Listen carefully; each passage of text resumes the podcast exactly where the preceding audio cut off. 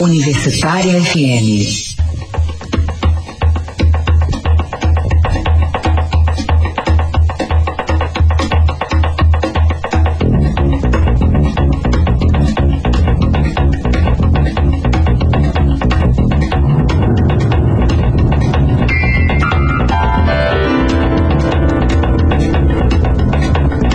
Oi, boa tarde. Bora começar mais um Cultura UFES. Eu sou Henrique Alves, você está na 104.7 e este é mais um Cultura UFES.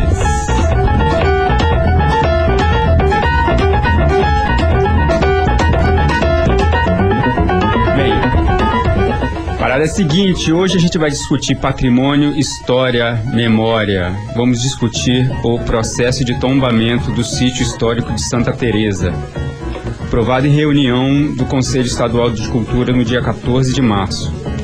Estão conosco para discutir isso hoje, este assunto, a arquiteta Viviane Pimentel, conselheira titular da Câmara de Patrimônio Arquitetônico do Conselho Estadual de Cultura. Bem-vinda, Renata e, e o arquiteto Rodrigo Zotelli, gerente de Memória e Patrimônio da Secretaria de Estado da Cultura. Bem-vindo, Rodrigo. É, em resumo, assim, só para vocês terem uma, a gente ter, né, para a gente ter uma noçãozinha da história de Santa Teresa. Santa Teresa foi fundada em 25 de novembro de 1891 e se formou a partir de um núcleo de colonização de imigrantes de origem italiana é uma das pioneiras da imigração italiana no Brasil. E o sítio histórico de Santa Teresa preserva um pedaço da memória da imigração italiana que, né, como se sabe, tem fortíssima influência na formação cultural do Espírito Santo. Por outro lado, a urgência do desenvolvimento econômico local por vezes confronta essa memória. O caso é que uma das casas desse núcleo que está sendo preservado agora, esteve sob ameaça de demolição para dar passagem ao trânsito feroz que hoje chacoalha, vamos dizer assim, o centro de Santa Teresa. Lembrando, Cultura UFS é um programa novo, não tem nenhum mês, estamos iniciando a, no- a nossa terceira semana e é apresentado de segunda a sexta, sempre das duas às três, aqui na Universitária 104.7. Espero que vocês gostem e continuem conosco. Bem, é, Viviane. Renato foi entrevistado semana passada. Viviane, antes de entrar no, propriamente no significado histórico desse processo de tombamento, eu queria que você explicasse o que está se querendo preservar nesse núcleo de Santa Teresa. Assim. É, bom, o sítio de Santa Teresa, ele tem na rua Coronel Bonfim Júnior, que hoje eles chamam de Rua do Lazer, é o núcleo que ainda se manteve mais original ali do, do de, de Santa Teresa, efetivamente. É onde a gente tem um conjunto mais antigo de Santa Teresa. Mas ao longo do, da, da cidade, é, próximo, por exemplo, pela Rua Getúlio Vargas, próximo à, à pracinha lá de Santa Teresa, próximo ao Museu Melo Leitão, existem também alguns imóveis que têm interesse de preservação. Então, é, a poligonal, que é o limite maior do sítio histórico que a gente traçou, ela vai abranger toda essa área aonde existe não só o centro histórico mais antigo, mas também essas outras, esses outros imóveis espaçados que ainda são preservados e que ainda se mantêm ali no, no vilarejo. Assim, são quantos imóveis? São quantos imóveis, mais ou menos? Né? Eu acho que uns 30, talvez. Eu não tenho esse número exato, não. Uhum. Para te falar a verdade, a gente teria que olhar no processo. Sim. É, porque inicialmente foram pedidos o tombamento de 33 imóveis. 33. sim. É, e, e aí nós ah, ampliamos a área de- da poligonal, o que não quer dizer que todos esses imóveis sejam tombados efetivamente. Todos os imóveis abrangidos pela poligonal, né? Pois é, a ideia é a gente preservar é, uma área onde haja um imóvel de interesse de preservação. Mas dentro dessa poligonal a gente vai ter uma gradação de, de, ah, de restrição é, de acordo com a área, uma maior restrição mais próxima ao centro histórico, uma restrição um pouco menor, um pouco mais distante do centro histórico. Restrição em que sentido? Ah, no sentido, por exemplo, Ah, no centro histórico especificamente, é, você não, não, não, não é possível que você mude a pavimentação de qualquer maneira, que você faça demolição de casario, é, que você descaracterize as residências, às vezes tanto interno quanto externamente. Tem uma uhum. restrição um pouco maior. E quando a gente tem uma outra área que a gente chama uma área de, de uma área tampão, uma área de vizinhança, que tem um pouco de restrição, mas às vezes você pode, por exemplo, ter imóveis de quatro pavimentos. É, o imóvel numa determinada altura, isso ainda vai ser determinado. É, nessa área que tá, que não é exatamente dentro do, não é do centro histórico mais antigo, mas é a entrada para esse centro histórico e também precisa de uma, de ter algumas restrições. Ah, legal. É, agora indo para o tema aqui, para o assunto, para o assunto mesmo que interessa, qual é o valor histórico desse conjunto de edificações? Bom, Santa Teresa é um dos maiores núcleos de colonização italiana do país. Né? Ela, ela é considerada hoje o primeiro núcleo nacional de colonização italiana. Então, isso tem um significado, é, esse reconhecimento foi através de uma legislação, uma lei, lei federal, né? Temer, hum. uma lei federal, então não é um significado estrito para o Espírito Santo, Sim. é um significado nacional, efetivamente, e isso tem uma projeção histórica, cultural, turística muito importante para o nosso estado e para o país também. Uhum.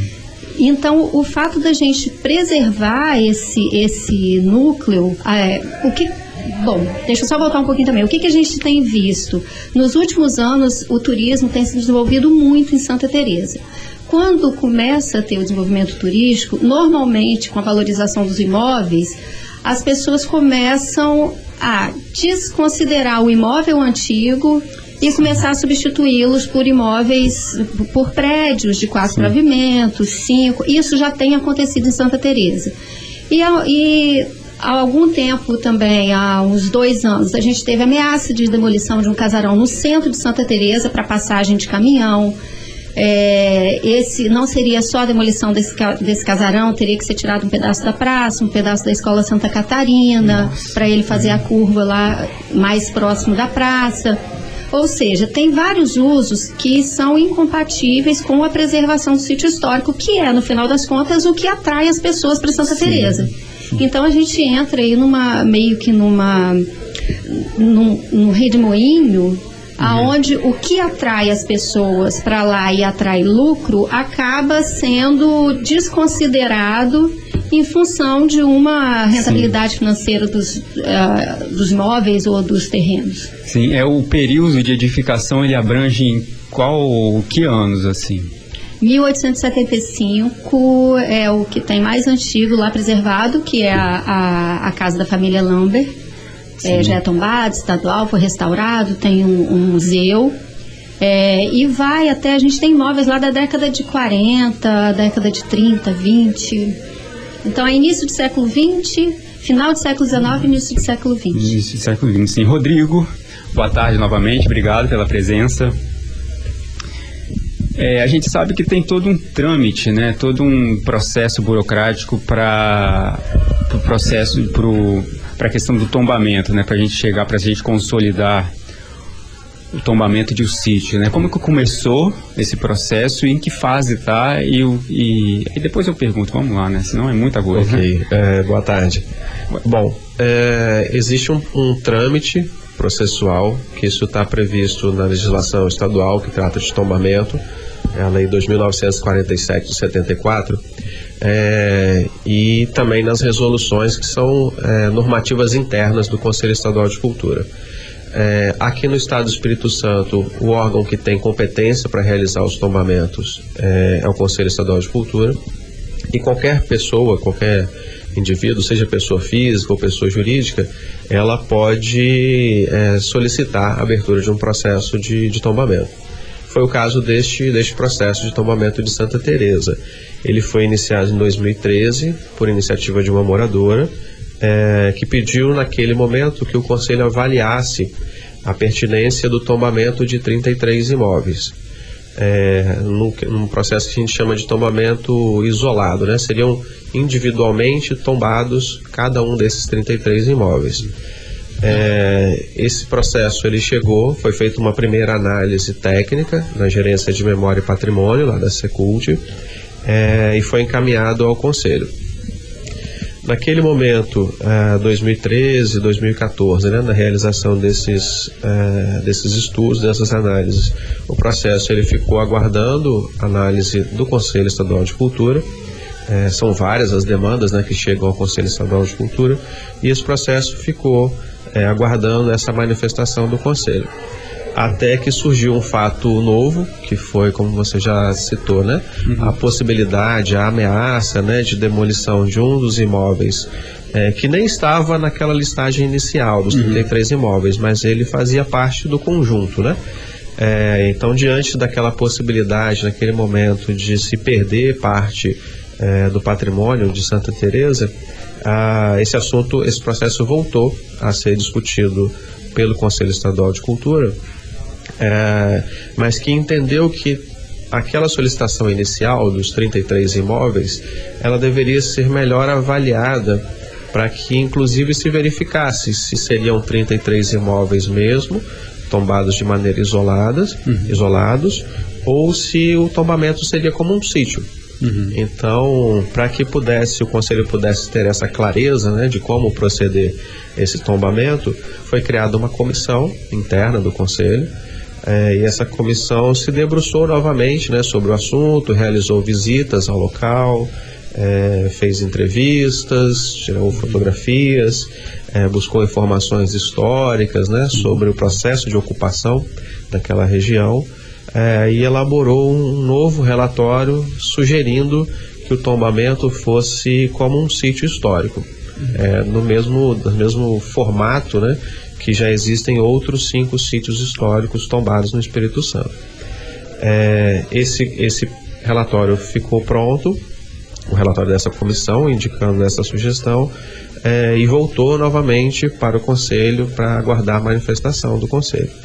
Ah, houve mudança na gestão do conselho, os mandatos são de dois anos, e na retomada dessa da, da nova composição do conselho, é, foram foi é, tomado como uma das prioridades a continuidade deste processo.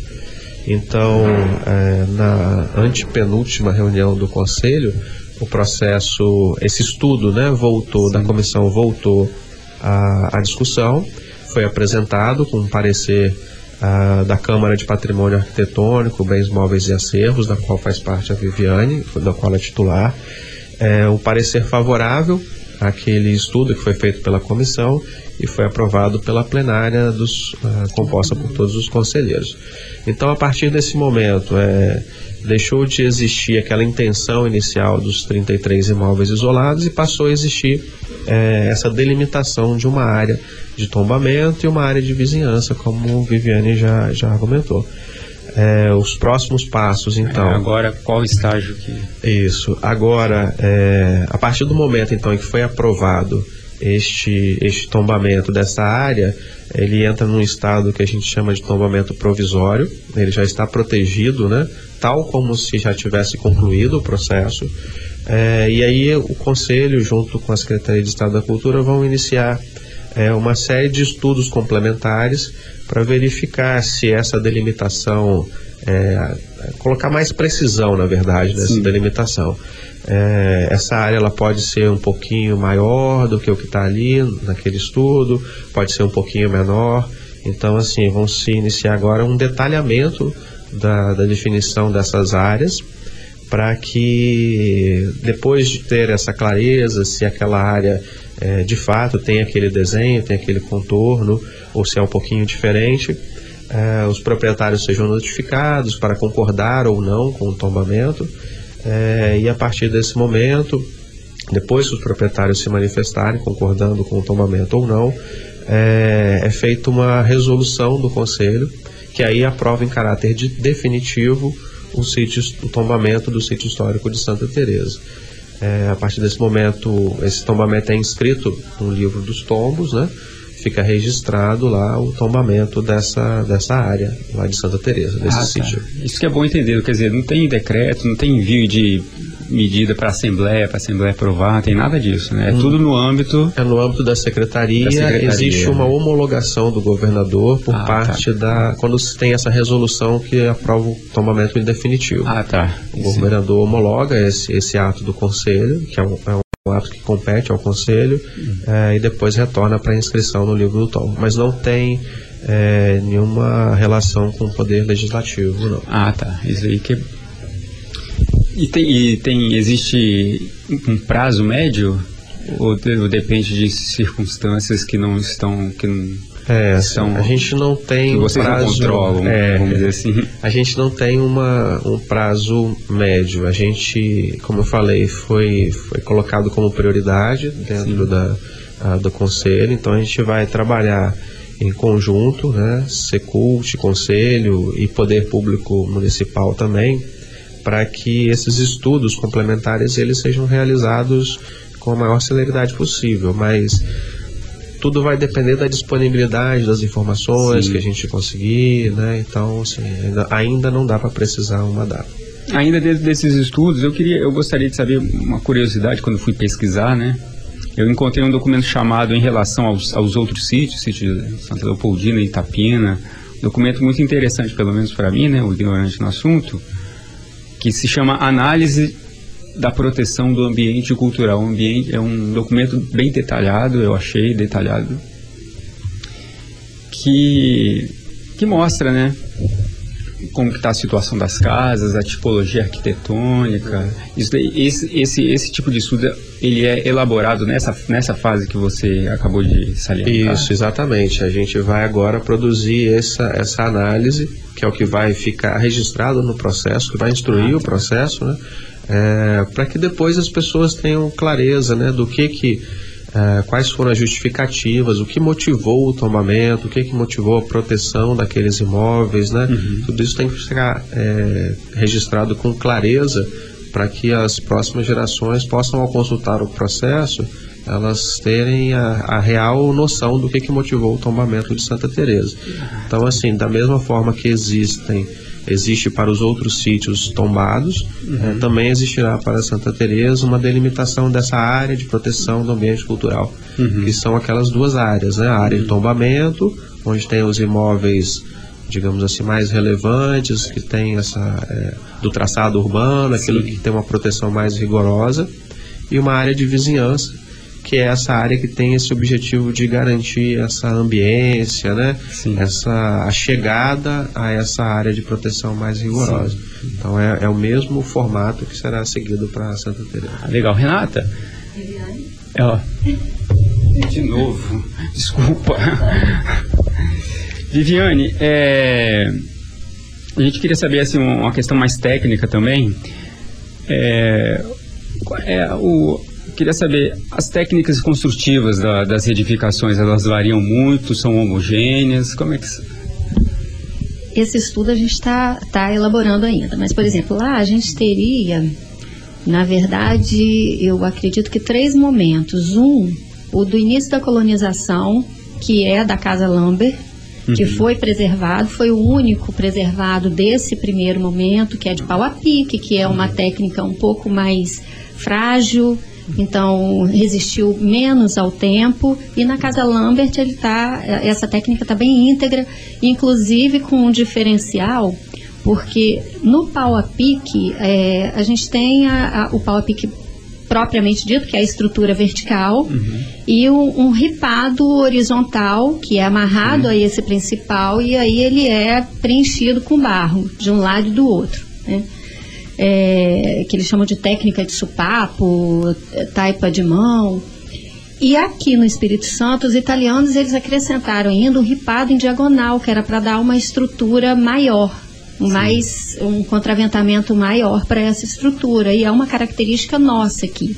Essa técnica ela está íntegra e visível lá na, na Casa Lambert, Sim. mas é a única que, que resistiu ao tempo e que se preservou desse primeiro momento. Eles trouxeram essa técnica de lá para cá ou é foi um uma misto. Não, não, não trouxeram de lá para cá. O pau a pique é, é nosso. Mas, por exemplo, a construção original era a casa em pau a pique, mas tinha uma cozinha anterior em pedra, Uhum. que a pedra era uma técnica que tinha, ah, que foi trazida da Europa, mas que ch- quando eles chegaram aqui, ela era muito difícil, eles não tinham recurso, ela exigia um, era mais cara, enfim, exigia outros recursos que eram mais difíceis e aqui eles aprenderam o, o pau a pique aí com os nossos negros e, e índios, né?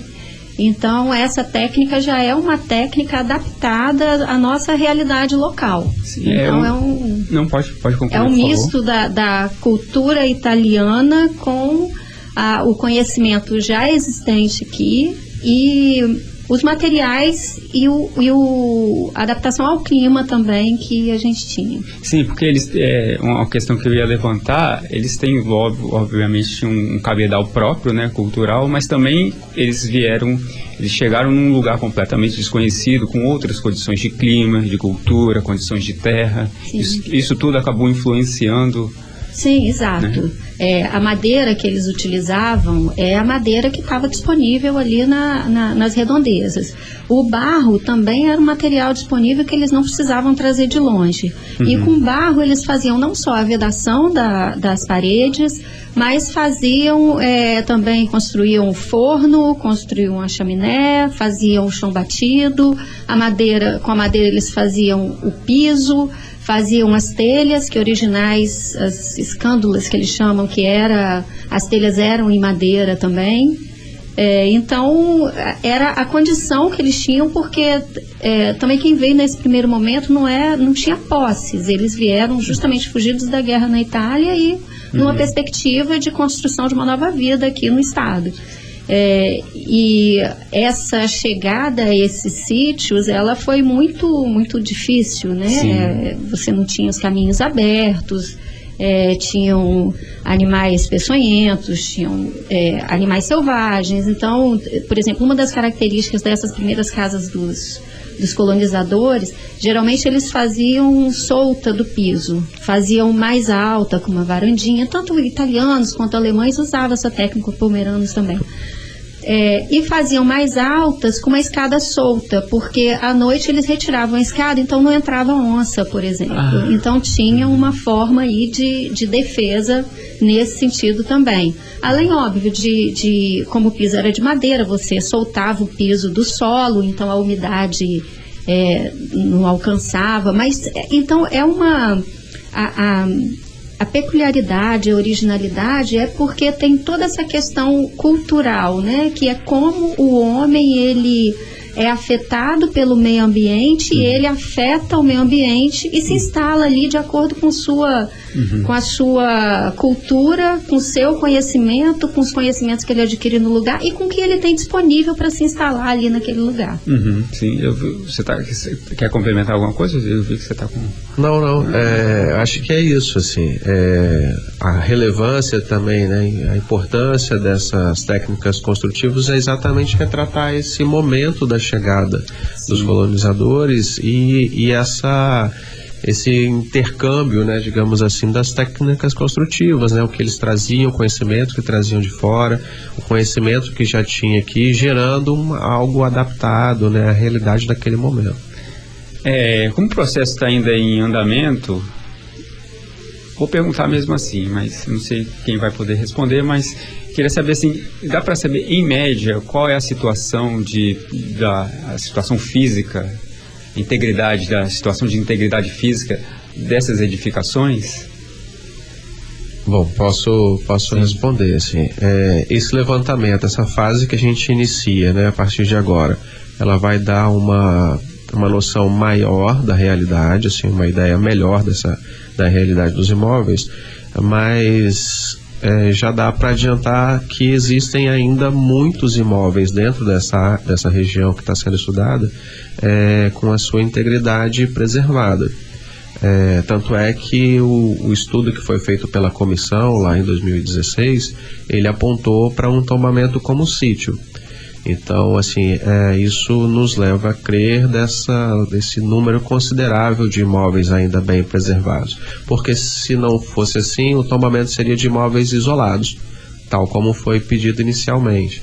Então, assim, por verificar, ainda que num primeiro estudo, né, um Sim. primeiro levantamento, é uma concentração significativa né, de imóveis dentro daquela região, uhum. é que foi apontado esse esse tombamento como sítio. É, o que, é um dos motivos que, que levou a, essa, a esse encaminhamento. Uhum. Então, assim, ainda existem bastante imóveis é, bem preservados em suas características originais, ainda que é, tenham tido algumas, algumas intervenções né, mais recentes e que talvez não da melhor maneira, da maneira mais adequada, mas ainda estão bem preservados um número significativo de imóveis. Ah, legal.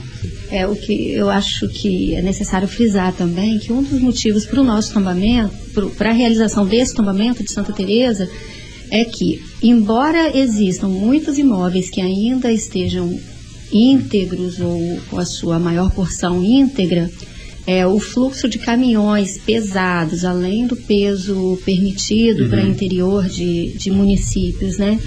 É, o fluxo é muito intenso em Santa Sim. Teresa e tem afetado a estrutura de alguns imóveis Sim. também porque a trepidação ela causa um efeito direto na, na estrutura. Então a gente tem esse tipo de problema que é muito sério e é, esse foi um dos problemas que, que, que motivou a, a esse tombamento mais urgente, efetivamente. Ah, bom, a gente está aqui com a Viviane Pimentel, conselheira titular da Câmara, de, da Câmara de Patrimônio Arquitetônico do Conselho Estadual de Cultura, e o arquiteto Rodrigo Zotelli, gerente de Memória e Patrimônio da Secretaria de Estado da Cultura, para discutir, debater o processo de tombamento do sítio histórico de Santa Teresa. Este é o Cultura UFES, daqui a pouco a gente volta, a gente vai ouvir uma musiquinha rapidinha, daqui a pouco a gente volta.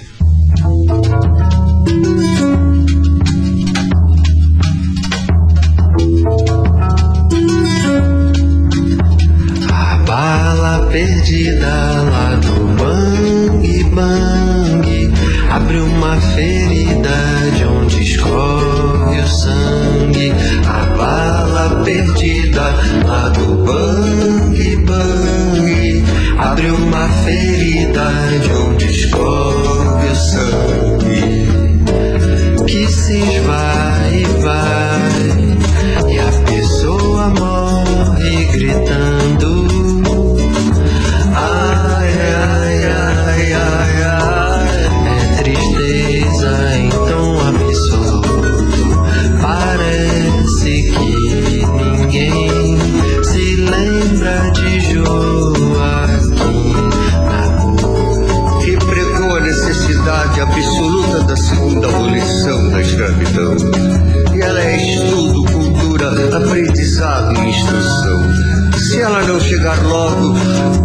toda a população, chegará o sangue da revolução. Para impedir que isso aconteça, é preciso agir agora para fabricar a concórdia. Por favor, me entenda, com distribuição de renda, piedade, compaixão, igualdade e misericórdia. perdida lá no bang bang, abre uma ferida de onde escorre o sangue, a bala perdida lá do bang bang, abre uma ferida de onde escorre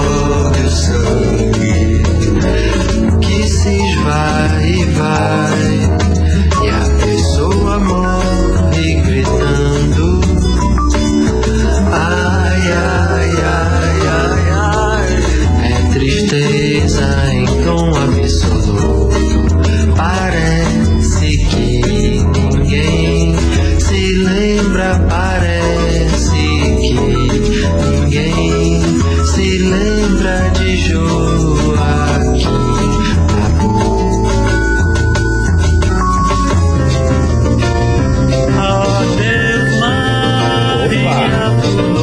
Voltamos, estamos aqui com a arquiteta Viviane Pimentel, conselheira titular da Câmara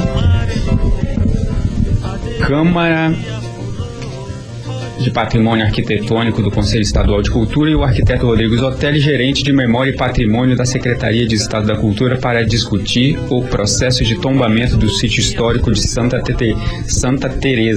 Este é o Cultura UFES. O Cultura UFES agora é transmitido um programa novo transmitido de segunda a sexta, de duas às três horas da tarde, aqui na Rádio Universitária 104.7, um projeto da Secretaria de Cultura da UFES. Bem, é o seguinte, é, a gente nota que Santa Teresa tem uma peculiaridade em relação aos outros sítios históricos, que é lidar com um fluxo não apenas intenso, mas também pesado de veículos, né? quem vai a Santa Teresa num domingo é uma coisa, né? Mas quem vai a Santa Teresa durante a semana vê que é um, Santa Teresa é um caos por questões naturais de transformações econômicas, né? Para a gente entender um pouco, o município é vizinho de uma potência hortifruti granjeira nacional, que é Santa Maria de Jetibá. Santa Maria, eu digo nacional porque Santa Maria, é bom destacar, é líder nacional na produção de ovos. É, a gente tem um transporte de eucalipto também que é muito intenso. A gente tem que lembrar que a atividade madeireira de Santa Teresa é uma das bases da economia local, depois do café. Ou seja, por outras questões também, mas basicamente por esses dois segmentos, é, os caminhões da região passam necessariamente, né, da região digo, Santa Teresa e vizinhos, Itarana, Itarana, né? Itarana, Santa Maria, eles acessam necessariamente Santa Teresa para pegar a BR 101, que aí vai dar, vai dar acesso ao norte do estado, Linhares, aos, aos polos econômicos do norte do estado, Linhares, São Mateus e Bahia. O desafio é enorme, né? Porque o sítio de Santa Leopoldina, por exemplo, enfrenta esse mesmo problema de fluxo de caminhões, fluxo pesado de do, de trânsito, mas Santo Leopoldino não dá acesso a 101. É uma situação que vai demandar muito diálogo, né? Viviane, Rodrigo, quem quer? Bom, é, é um, um grave problema, né, que afeta esse o sítio de Santa Leopoldina e o sítio recém-tombado de Santa Teresa. É a passagem dos caminhões. Afeta em vários sentidos né? Afeta a integridade dos imóveis né é, afeta também a utilização como local de destino turístico, né? A circulação das pessoas fica extremamente prejudicada. É, existem, existem alguns estudos, né? Algumas é, ideias, né? De é, alternativas para tentar amenizar, amenizar né? Reduzindo a passagem dos, dos caminhões de grande porte por dentro desses, desses sítios. É, são medidas que exigem um, um, investimento por parte do poder público, ah, mas que é necessário. São medidas que são é, vão trazer mais, muito mais benefícios, né, é, do ponto de vista tanto da preservação quanto de segurança das pessoas, né, que circulam por aqueles lugares. É, e acho que uma uma contribuição importante a esse respeito tem sido as provocações que a sociedade civil tem feito, né? Sim, é. Sobretudo no caso de Santa Teresa. É, a gente comentava aqui no intervalo da participação da AMACEST, Associação de Moradores é, lá de Santa Teresa, que tem tido um papel, eu acho que fundamental na, nesse processo de preservação de, do sítio histórico de Santa Teresa e tem trazido é, importantes assuntos à pauta, né? dentre Sim. eles, por exemplo, a questão da circulação do, de caminhões por Santa Teresa. É, eu comentava também no intervalo que essa participação ela é muito bem-vinda, ela é necessária, fundamental tanto nesse processo, nessa etapa do processo ah, de tombamento, né? Da identificação dos imóveis, da divulgação correta das informações, né? da, da importância, para que as pessoas conheçam a importância da, da preservação de Santa Teresa e ela não acaba por aqui, né? ela permanece. É, não é o simples fato de ser tombado em nível estadual que garante a preservação, é, ele é importante, mas ele não se encerra ali e essa participação popular é, seja através das associações como a Maceste, dos conselhos municipais de cultura, de patrimônio, ela é essencial para que a gente consiga de fato cumprir o objetivo do tombamento, que é Sim. a preservação é, desse, desse lugar que foi já reconhecido como especial para a história, para a cultura do Estado do Espírito Santo. E é fundamental que as pessoas continuem participando e ajudando e instigando nesse processo de preservação. A gente viu que esse, esse o, o processo de tombamento de Santa Teresa aglutinou de forma muito forte é, a comunidade local, né? Sim, é, de fato. Né? É, desde o início, a comunidade tem participado muito intensamente da, desse processo é, em vários momentos, né? desde a abertura depois passando lá pela ameaça né, da possível demolição uhum. para a construção de ponte, é, agora mais recentemente, né, novamente com a questão é, que surgiu da demolição de um imóvel, a Viviane pode Sim. complementar falando um pouquinho mais, então sempre a sociedade civil tem sido muito participante. É, a Viviane falou que houve sim uma demolição lá, né? Sim, é, foi um...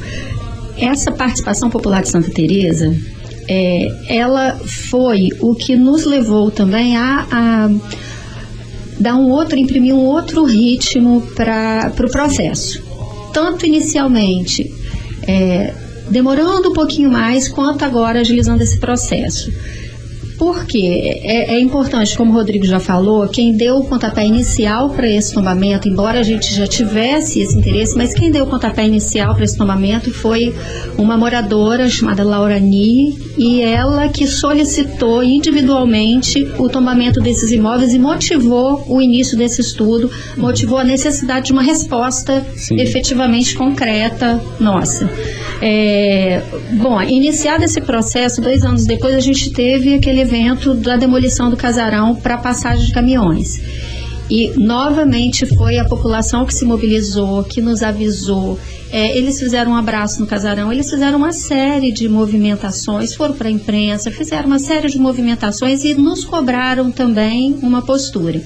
Diante dessa participação tão intensa da população, que não é comum nos sítios históricos, é, nós também tivemos a intenção de então trazer e fazer um papel mais ampliado de conscientização popular, de trabalhar com a prefeitura, com o poder público, para que esse processo de tombamento ele fosse construído Sim. cooperativamente com a população.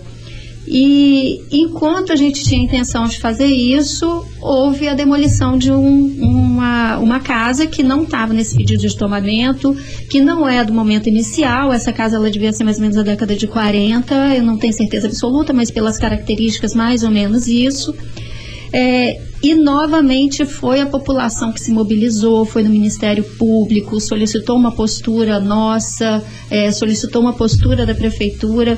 Então, a participação da AMACEST e de, de uma parcela dos moradores de Santa Teresa, ela tem sido fundamental para que esse processo ele seja construído da forma como ele está sendo construído e que a gente tenha ah, uma certeza muito grande de que ele efetivamente ele vai ser concretizado em termos de uma conscientização da população de uma forma geral da importância desse tombamento. Então, quando você tem uma população que trabalha dessa forma, ela não é só a fiscalizadora, ela é a multiplicadora também da importância e do significado desse tombamento, dessa história, de motivar ações do poder público para que isso se multiplique. É, em relação também à questão dos caminhões, eu acho interessante a gente. Você colocou a questão de Santa Leopoldina, né? É, a gente frisar como que o, cada sítio histórico ele é um, é um com as suas peculiaridades. Em Santa Leopoldina a gente tem esse problema dos caminhões há muito tempo, mas Santa Leopoldina ela é um sítio é, longilíneo, né? Ela é Sim. é linear. Sim. Em Santa Teresa o problema é muito maior, caminhão, porque é... o caminhão tem que fazer curva. Tem que fazer curva para lá, curva para cá. Exato. Né? E um dos e a pontos... Gente, e a gente está sendo generoso, né? Caminhão, é carreta. É, carreta. É, é, a Amaceste, o pessoal da Amaceste mandou foto outro dia com um caminhão com duas pedras de granito. Sim. É, então, assim, eles são danosos não só pelo peso, mas também pelo comprimento. Sim. Porque eles têm. Quando eles fazem a, a, a primeira curva dentro do sítio, eles é, se deparam com o casarão da família Sim. Gasparini E tem várias fotos que eles me mandaram que o, o, o, caminhão ele não tem como virar, ele tem que ficar, ficar fazendo várias manobras, ele passa por cima da calçada, Sim. a calçada em frente ao casarão está toda destruída. É, um forro, uma parte de um forro de, de estuque, ele já caiu quase em cima das proprietárias de uma uhum. hora para outra, justamente por causa dessa trepidação. É, um caminhão já, já arrancou um hidrante que tem ali, Sim. porque não conseguiu, mesmo devagar, não conseguiu fazer a curva. Então o problema, ele não é só uma, uma questão da, da passagem de caminhões numa cidade onde você tem um fluxo grande de pessoas. Sim. Mas também do que ele tem causado, não só para o sítio urbano, mas também para esses imóveis particulares, né, que são efetivamente o que a gente está tentando preservar. Sim, é, só para localizar, o casarão da família Gasparini fica aí na esquina né, da Rua de Lazer, com a rua que dá acesso à Praça Augusto Ruski. Né? Exato, em frente à igreja. Em frente à igreja, né? É, e, e é um casarão que é bem preservado, é, as morado a, a moradora é da família, é, tem o maior carinho com o casarão, você tem todo o piso ainda original. Então, é, você tem um, uma moradora ali que acorda à noite é, assustada Sim. com o, o, o, caminhão que está encostado na, na, na, sua fachada. Sim. Né? Então, eu acho que isso é importante frisar. E a segurança também é, dos moradores que está começando a ficar em risco. É, eu queria é, ressaltar um ponto que é importante. É, a gente já consegue perceber, assim, sem, sem muito esforço, que essa passagem dos caminhões, né, é, pelo centro de Santa Teresa, ela é, é muito danosa, né, para o patrimônio, para as pessoas, né. É, mas reforçar em relação a outras questões ligadas ao desenvolvimento, o tombamento ele não significa congelamento. Sim, é isso. É, isso, é importante sim. que as pessoas tenham essa consciência de que não é porque um local é tombado que ele não possa se desenvolver. Sim. É, o grande desafio que está posto, né, e está posto para toda a sociedade é como compatibilizar esse desenvolvimento com a preservação daquilo que é importante para referenciar as pessoas do estado, né, do estado do Espírito Santo, no nosso caso de Santa Teresa. É, então, quando a gente fala de tombamento de um sítio, a gente está falando de compatibilizar aquelas atividades que são possíveis de serem realizadas ali, que vão potencializar a preservação, a economia daquele local e que isso é perfeitamente possível. Isso faz parte, na verdade, de um digamos assim, um grande pacto que é feito né, entre o poder público municipal, o poder público estadual e a sociedade civil, para que aquele local seja preservado em suas características fundamentais e que possa ser compatível com as atividades de comércio, serviço, indústrias de pequeno porte, atividades que são compatíveis com, com aquele local. É, é, eu acho interessante a gente frisar também que há alternativas, né? Há um estudo sendo feito pelo DR de um desvio de Santa Teresa para que esses caminhões eles passem por um contorno e evitem passar dentro da cidade efetivamente. Porque realmente hoje é, é, esse é o trajeto que os caminhoneiros eles podem fazer. Sim. Mas não é o trajeto ideal, está trazendo muito dano, então a gente também está tá tentando é, essa, essa colaboração do DR a respeito desse, dessa estrada de contorno para que eles tenham essa outra opção que não passar dentro do sítio. Sim, existe, ô Rodrigo, retomando é o que você estava dizendo, ainda existe socialmente uma aura negativa sobre a questão do tombamento? Existe, as pessoas acham que é congelamento, existe isso? É, eu não sei se é uma aura negativa, assim, mas é, eu prefiro dizer assim que existem alguns mitos, né? Em relação ao tombamento. É, nesse sentido. É, um deles é esse, assim, que as pessoas acham que, ah, meu imóvel foi tombado, não posso fazer mais nada. É, não é bem assim. naquele, nas resoluções do Conselho, né, que tratam sobre os sítios históricos, estão definidos critérios para intervenções, então é possível é, realizar adaptações, adequações, tudo isso mediante alguns critérios que são estabelecidos para cada um dos sítios e que a gente vai ter é, assim que Santa Teresa já tiver essa resolução de tombamento, vão ter estabelecidos esses critérios. É, um outro um outro mito, né, que envolve a questão do tombamento é de que ah, meu imóvel foi tombado, não sou mais proprietário do imóvel. É, o Estado passou a ser dono do meu imóvel. Isso é comum a gente ouvir também. É, o tombamento ele não interfere na propriedade. Então, se o imóvel é particular, ao ser tombado, ele vai continuar sendo particular.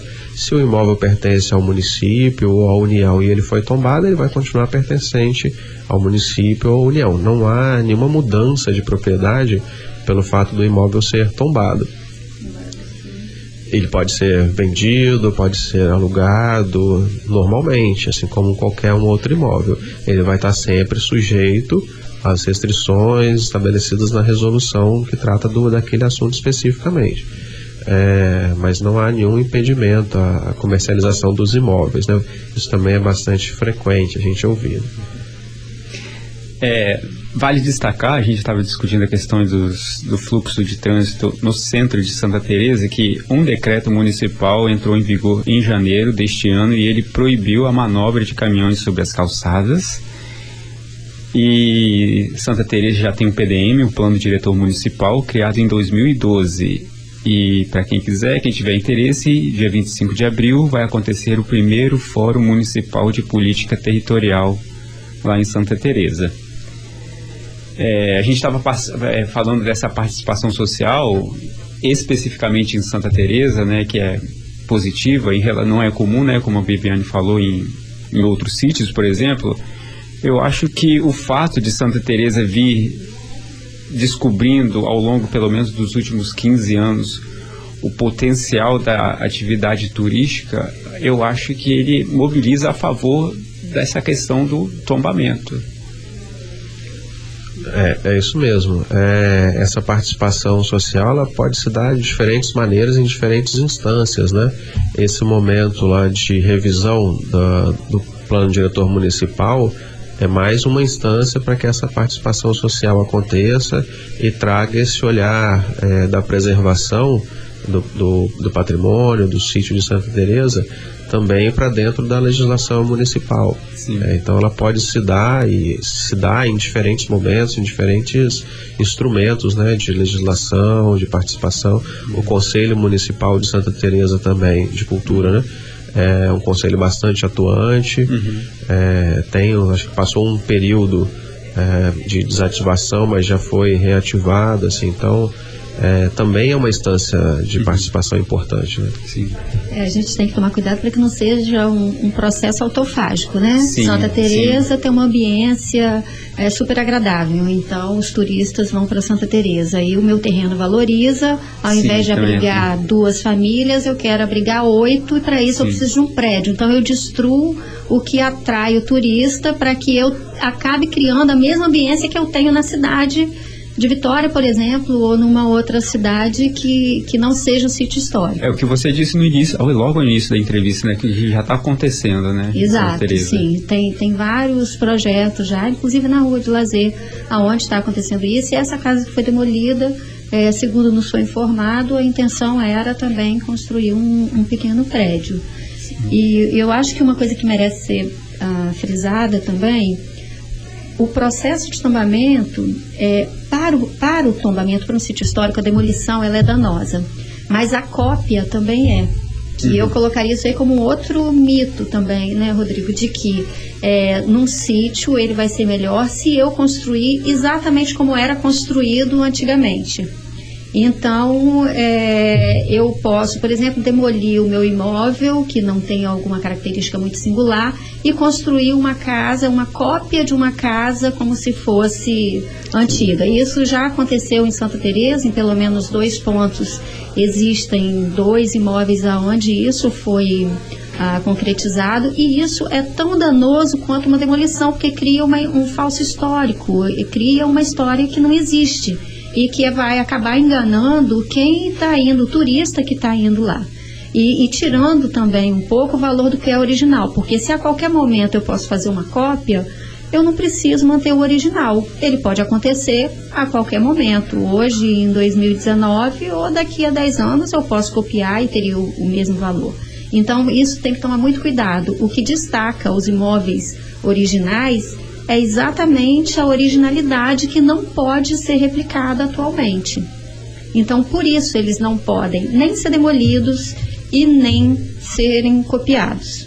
Acho que tem que ficar bem, bem claro isso. Ah, é importante ainda sobre esse aspecto né, da valorização do, do solo urbano, né, uhum. é, advindo dessa dinâmica do turismo e de outra, do desenvolvimento da própria cidade, é que neste momento né, de revisão do plano diretor, é, é uma oportunidade que Santa Teresa tem para destinar áreas fora dessa área central histórica para que a cidade consiga também permanecer se desenvolvendo e aí Sim. possa ter essas construções mais altas, né?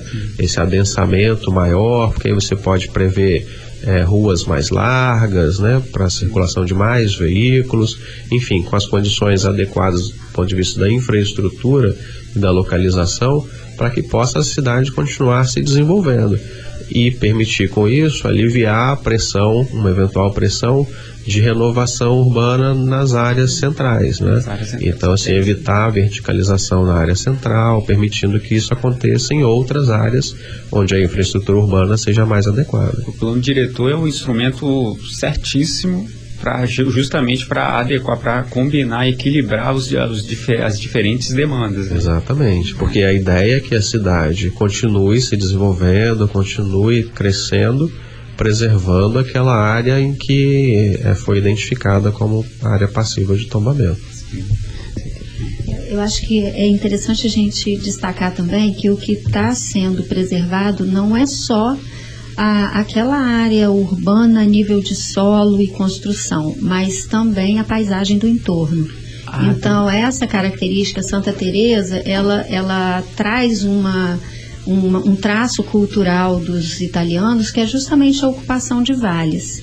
E se eu ocupo o vale, eu tenho região de encosta. Então essas encostas, elas também são áreas de preservação justamente ah, para preservar o, o, que a gente chama de paisagem cultural. Né? Antigamente você tinha a ideia de que você tombando aquele imóvel isolado, é, o bem ele estava garantido. Hoje já tem uma, um outro entendimento. O bem ele não é só aquele imóvel isolado.